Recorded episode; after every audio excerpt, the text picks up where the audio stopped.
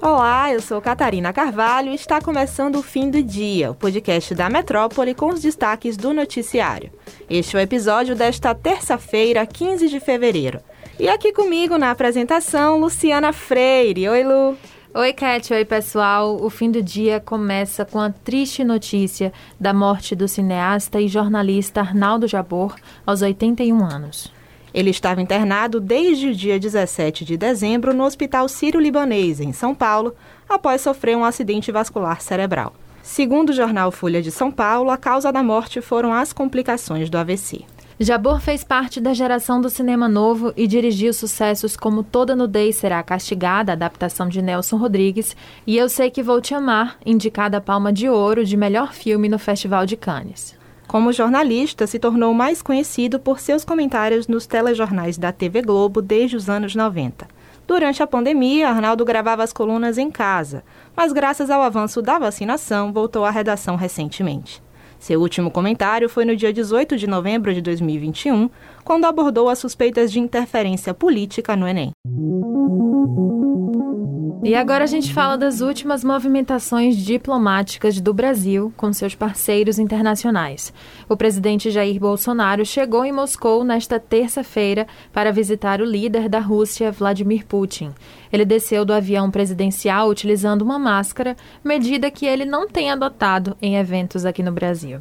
Na Rússia, o presidente brasileiro vai ser inserido na chamada bolha de Covid do Kremlin, que tem como objetivo afastar Putin o máximo possível de qualquer contato com a Covid-19. Bolsonaro terá que fazer até cinco testes do tipo RT-PCR para se aproximar de Putin. É importante lembrar que, enquanto o brasileiro critica a vacinação contra o coronavírus, o russo já recebeu três doses da Sputnik V. Com tudo certo nos resultados dos testes, os dois líderes vão se encontrar no início da tarde desta quarta-feira, dia 16, para um almoço e depois devem fazer uma declaração à imprensa. Para o governo brasileiro, a ideia da viagem é focar na relação comercial entre Brasil e Rússia e no aprimoramento das trocas entre os dois países. Exatamente. O entendimento é de que as parcerias comerciais entre Brasil e Rússia ainda estão longe do ideal principalmente considerando que são dois países que fazem parte do grupo BRICS, junto com China, Índia e África do Sul. Pois é, mas o momento da visita é tido como inoportuno, já que a Rússia está protagonizando a maior crise da Europa em décadas. Para quem ainda não está sabendo, nas últimas semanas, Putin ordenou a movimentação de tropas em regiões de fronteira com a Ucrânia. A movimentação foi vista pelo presidente dos Estados Unidos, Joe Biden, como uma tentativa russa de invasão ao território ucraniano.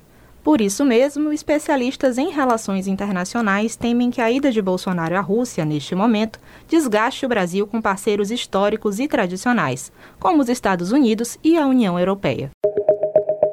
Nós comentamos ontem aqui no fim do dia a decisão do governador da Bahia, Rui Costa, de proibir as festas de rua no estado durante o período do carnaval.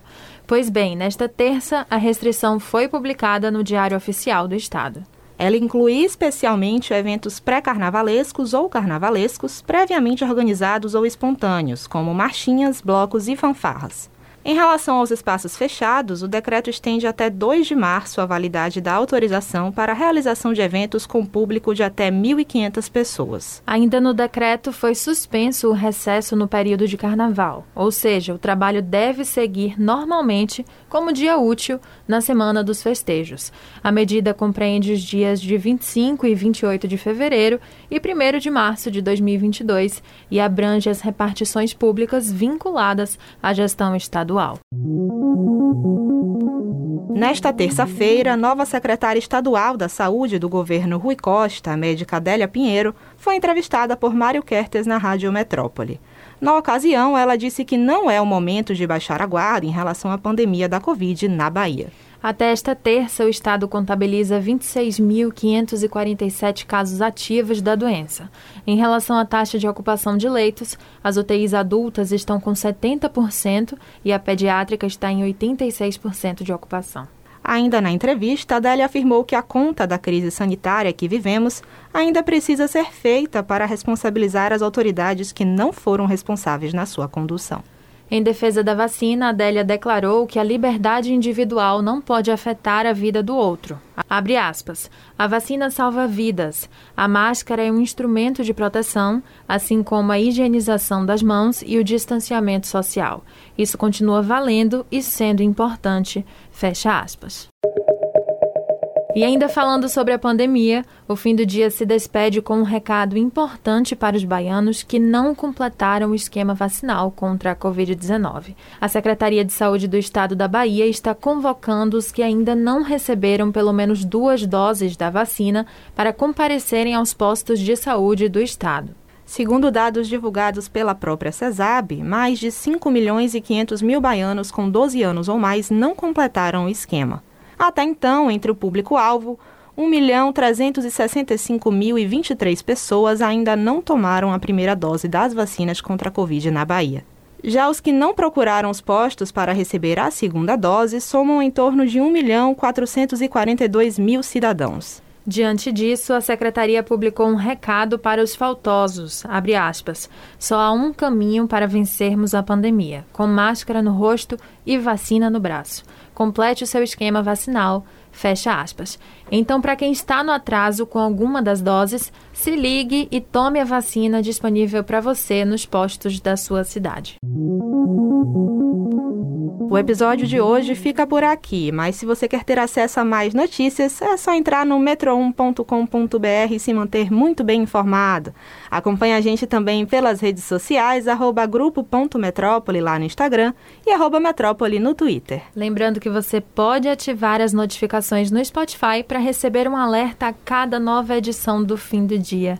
Valeu, Cat. Tchau, pessoal. Até o próximo episódio. Tchau, tchau, pessoal.